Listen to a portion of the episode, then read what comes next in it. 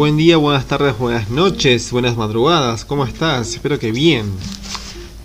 Bueno, hoy quiero contarles un poco, hoy martes, es el audio del día miércoles, porque estoy haciendo todo con tiempo, ordenadamente, como se debe.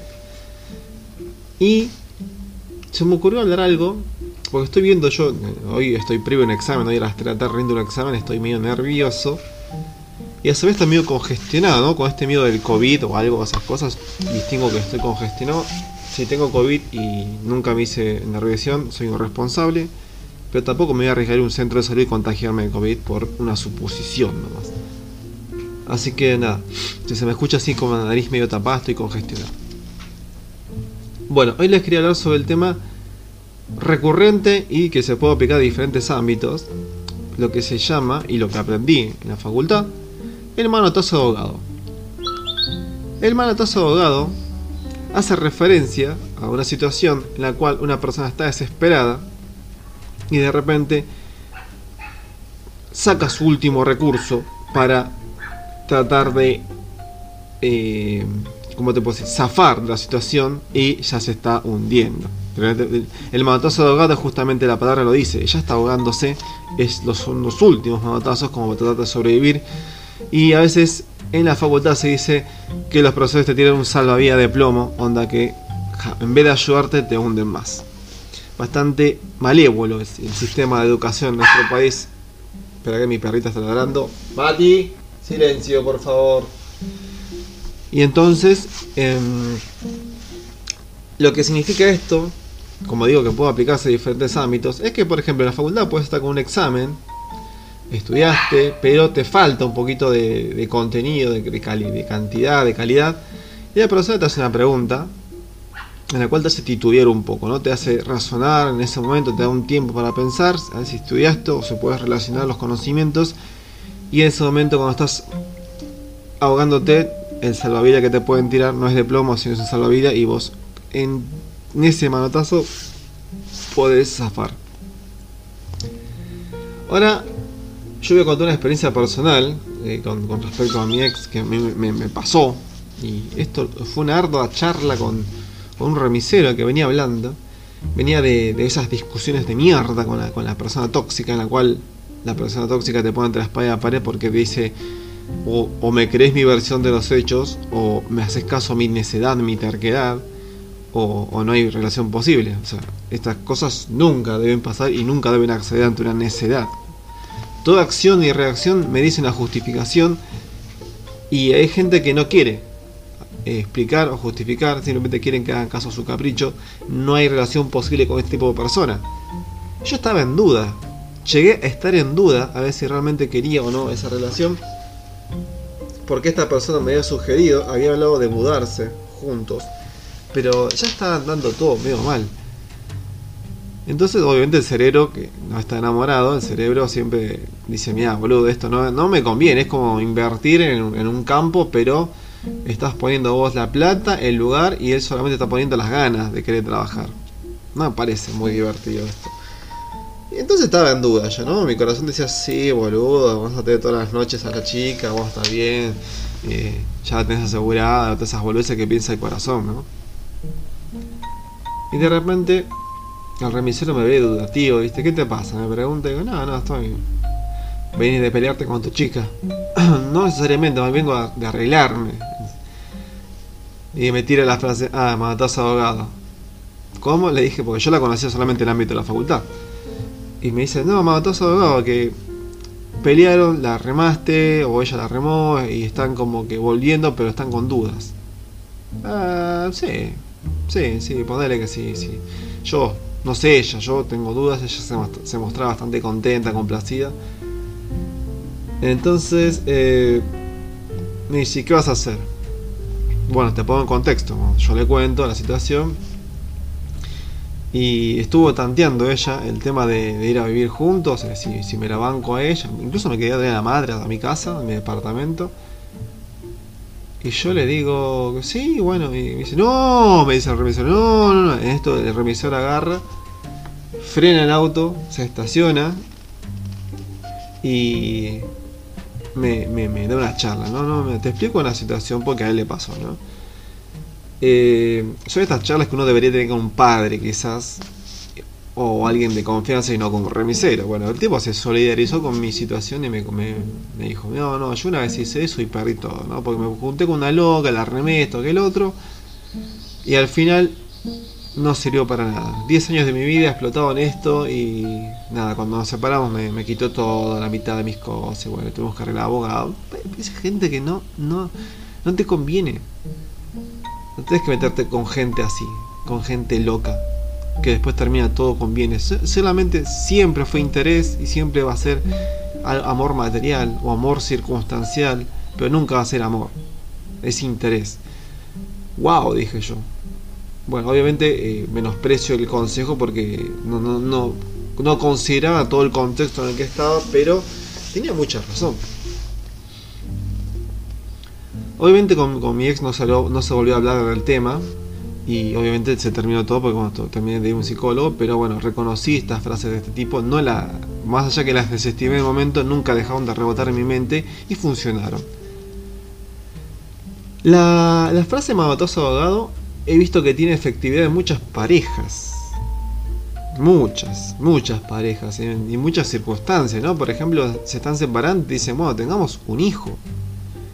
¿En qué parte de la vida sumar una responsabilidad ayuda a una situación en la cual ya está eh, dependiendo de un hilo? ¿En qué parte de la vida tener más problemas? Porque más allá que un hijo eh, es una bendición, digamos, o es un fruto de una relación que conlleva más dinero, más responsabilidad, uno tiene que quedarse en casa a cargo del niño o contratar a una niñera que más allá que la tengas hay que amamantarlo igual comprar desplazarse a conseguir esos bienes conseguir los bienes adecuados ir al médico volver del médico sacar turno por más que tengas preparada estamos en covid ¿En qué situación te pareció que eso iba a ser una solución? Quitemos la situación de un niño. Pongamos la situación de una mascota, que también me pasó. Meter una mascota cuando recién se están conociendo. A mí me pasó, a mí, puntualmente me pasó que estaba con una pareja que consideraba que era más coherente porque ella estaba recibida desde la carrera y iba a tener más tiempo libre y dije, bueno, no, no, no, no fue así, me equivoqué en mi pensamiento, la persona tenía mucho más problemas psicológicos que esta, es lo que digo yo, a veces cuando te pones de amigo con una persona, tenés que testearla psicológicamente, tenés que ser psicólogo de esta persona y ver que realmente todo lo que te dice tiene un trasfondo. A veces la gente esta habla entre líneas y ve y prueba si realmente vos sos capaz de entender esto y asume que vos porque aceptaste la relación supiste tener el trabajo psicológico social de entender su comentario cuando te dicen, ah, pero yo te lo dije. No fue directamente, fue indirectamente como lo dijiste. Ah, bueno, pues vos aceptaste. No, yo no acepté ningún término. Lo dijiste en letras chicas. Bueno, ahora ya está. No, ya está para vos porque vos estás cómoda con tu zona de confort y yo no. Son cuestiones que uno tiene que saber entrever en una relación porque uno a veces se deja llevar por bienes materiales, situación, eh, porque la chica era, bonita y ya estaba recibida y uno se, se engatusa o o hay gente que se deja llevar por, yo qué sé, por, tetas, por culos, por, porque ya tiene una casa, porque tiene auto, ya tiene independencia, o tiene una herencia a punto de cobrar y nada, pero nada suple el bienestar de una buena relación. Cada fracaso te lleva a acostumbrarte a un fracaso futuro. Eso que decía Shakira de cada vez que tropiezo aprendo más a cómo caer. Sí, aprendes a cómo a cómo equivocarte. Pero a pararte y avanzar son otras cosas distintas. Saber cómo caer es como saber equivocarte casi.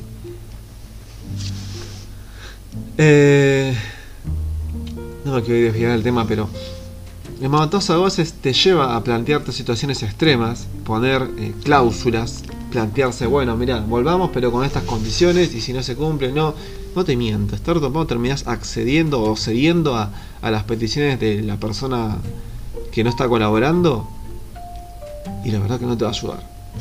Esa persona tóxica o esa persona enferma que no entiende del 50% que hay que dar de cada uno, de repente está tirándote el salvavidas de plomo. Y vos sin darte cuenta, estás accediendo a eso, te estás hundiendo más. Y no hay nada peor que hundirse por una relación que no prospera. Porque lo único que te saca a flote en la vida es el crecimiento personal. Si una persona no te deja crecer personalmente, si una persona te inhibe, te limita, no estoy, no estoy haciendo apología a un mensaje feminista que es todo el tiempo victimización, ¿eh? porque la gente, las chicas de hoy en día están pensando todo el tiempo, y algunos machirules, que yo le digo, o estos aliados que son pura sensibilidad, que todo les duele, que todo les molesta, todo el tiempo cuando, por ejemplo, la palabra crítica lo, lo diferencia en constructiva y constructiva. Deconstructiva o eh, sí, destructiva le dicen. La crítica es crítica. Si vos lo querés tomar como una destrucción, es que es crítica siempre. La crítica constructiva que te dicen, ah, te quedó divino, es, es lo que vos querés escuchar, poner el nombre que vos quieras, pero a veces cuando la persona pide una crítica, por ejemplo una chica modelo, ¿no? Te pide, decime qué tal, cómo me veo. Y vos estás obligado a decir la verdad si querés aceptación, o, o decir la, lo que vos considerás verdad cuando realmente te parece que está mal. Siempre las críticas van a ser subjetivas y hay que tomarlas como tal, no como constructivas o destructivas. Una persona te puede decir, mira, la verdad te queda horrible, y otra persona te puede decir, te queda lindo.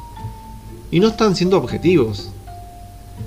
Ahora, cuando justifican, por ejemplo, y la verdad te queda un poco apretado y te queda el rollo afuera, para algunos puede ser destructivo, pero puede ser muy descriptivo y realista, y vos no te dabas cuenta.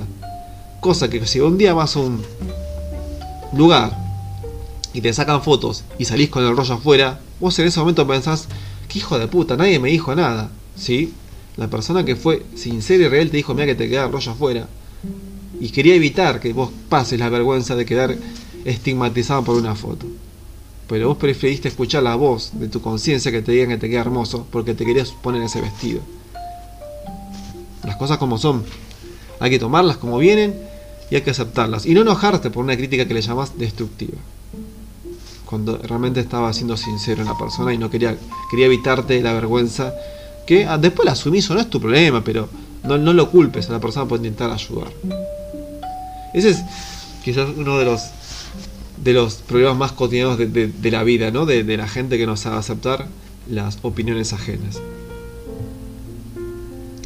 Bueno, el de abogados es en, definitiva esto, ¿no? Tomar decisiones eh, apresuradas, sin pensarlas demasiado, porque consideramos que el tiempo nos agobia, consideramos que esto pende de un hilo, consideramos... Y a veces el tiempo es más generoso. Y a veces el pensar mucho y no escuchar a nuestro cerebro hace que sintamos que nos estamos ahogando en un mar de emociones, cuando realmente debemos ser más fríos no irse a extremos, como siempre digo, no sea totalmente frío. También pensar un poco en los sentimientos y en la persona y en nosotros. Ser equitativos en esa parte. Si se puede llegar a un punto, se llega. Y si vemos que no hay, como en mi caso, no hay conciliación con la persona, se abandona. Chau relación. No hay posible relación con la persona que no quiere poner un 50% o que no quiere poner un poco de cordura a la relación. Así que nada, el mensaje del día es este. Cuidado con los salvavidas de plomos, cuidado con los mandatazos ahogados, llámese ceder a relaciones que no van a ser nunca o compromisos con ciertas circunstancias de la vida que nos llevan a pensar que podemos salvar la relación dando más de nosotros cuando ya nos estamos ahogando. Cuídense chicos, pensemos bien las cosas, rodeémonos de buenos amigos, de buena gente que habla con cordura, con paciencia, no con recelos u odios, o aplican o proyectan experiencias propias como que a vos te va a pasar lo mismo, que es algo muy recurrente. Bueno, espero que te sirva el mensaje, que te haya ayudado. Bueno, nos estamos viendo mañana. A ustedes mis radio escuchas de estos podcasts que hago con un poco de esfuerzo y un poco de mi corazón y muchas ganas. Nos vemos la próxima y espero que tengas muy buena vida. Chao.